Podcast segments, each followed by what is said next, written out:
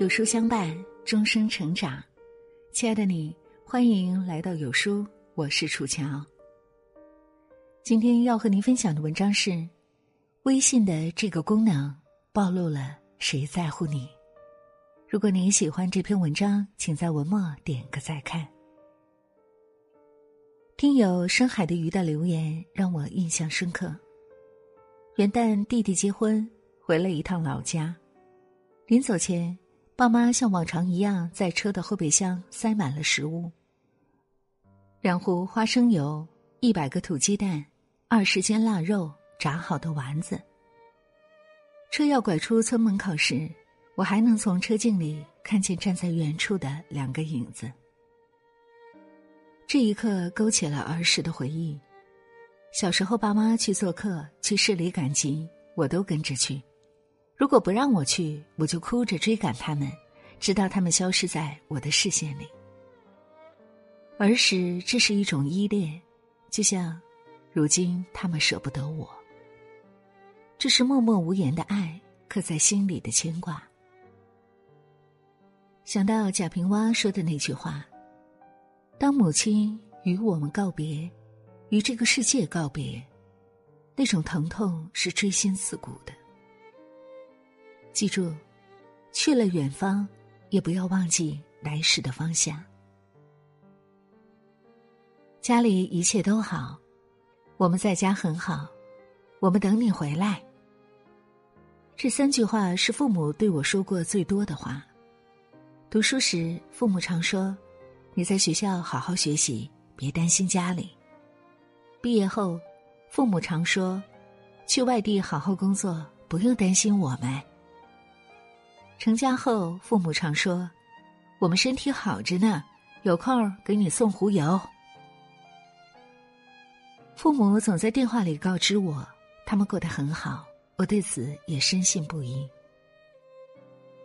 在我的印象里，父母卖点粮食就能给我交学费，父母的身体特别好，我去再远的地方，他们都放心。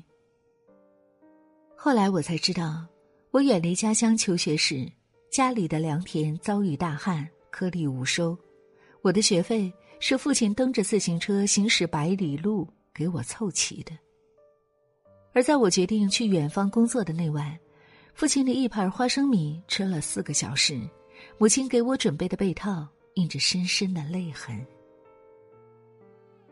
我才懂得，放手让我走远的父母，渴望我远走他方，又盼望我常回家。这是我父母的心愿，也是全天下父母的心愿。随着年龄的增长，父母慢慢老去，我才明白，父母对子女的爱不会因为距离而消亡，不会因为岁月而浓淡。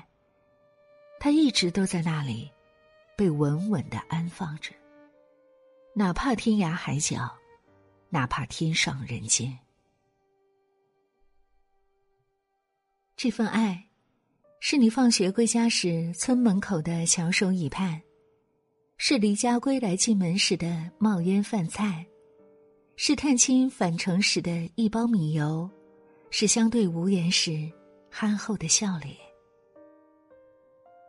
有句话说得好，人类有三样东西是无法隐瞒的：咳嗽、贫穷和爱。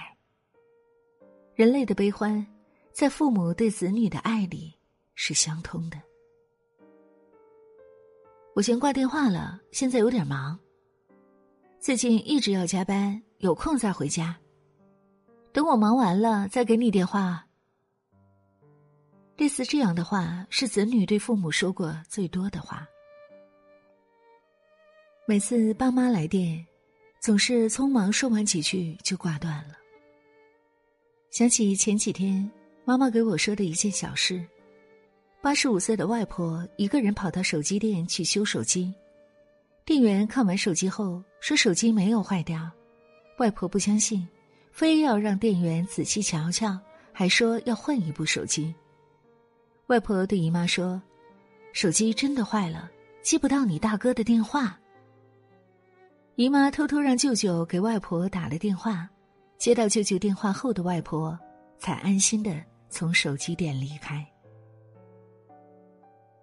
想一想，生活中有多少老人像我外婆一样，宁可相信是手机坏了，也不愿怀疑是孩子没打电话。再想一想，你对父母说了多少次“改天联系”，改天是哪一天呢？改天在父母心里是一种寄托，是一种希望，可在子女心里，是一张空头支票。有时或许是真的忙忘记了，但在乎你的人把改天当成了约定。世界上有很多事情，我们都以为改天就可以去做。你以为今天和明天会一样，那是因为意外没有来临。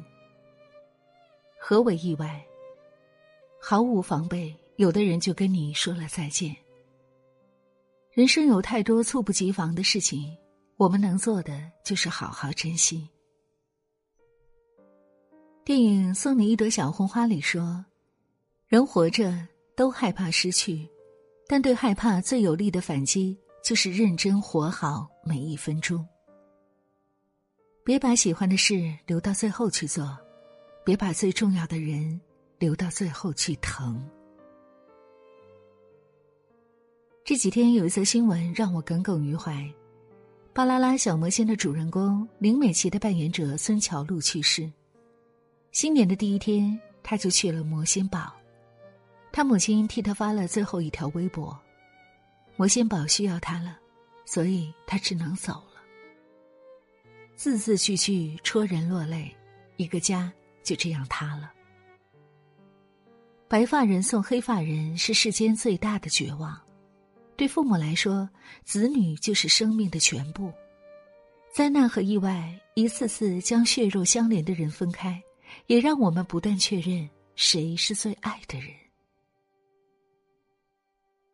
有人问我，何时突然就意识到自己被父母深爱着？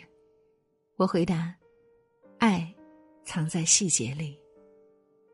是凌晨出门的一声叮嘱，是夜晚归家的一盏明灯，是院子里晒着的萝卜咸菜，是床上铺着的干净被褥，是屋内的欢声笑语，是屋外的烟火升腾。这看似普通寻常的痕迹，都是无言却最深沉的爱。最爱你的人，最不会开口说爱你。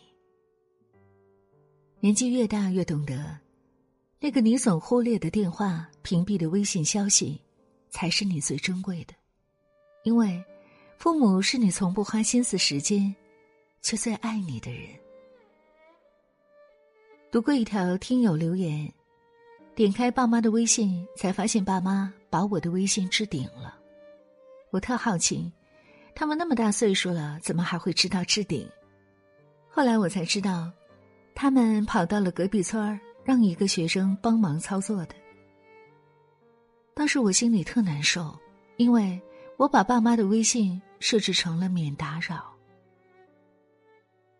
这段话或许让很多人感同身受，多数人会看到自己的影子。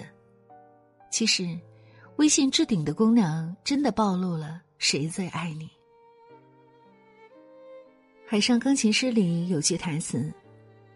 连绵不绝的城市，什么都有，除了尽头。记住，父母才是一个人最后的故乡。费玉清在退出演艺工作时写了一封信。他说：“没有了他们的关注与分享，绚丽的舞台让我感到更孤独，掌声也填补不了我的失落。去到任何演出的地点，都让我触景伤情。”这封信是在他双亲去世后写的，他也决定退出娱乐圈。即使有再多的荣誉又如何？终究是不能给父母盛晚饭了。岁月一直都如此残酷，总是毫无预兆的让人去面对生死难题。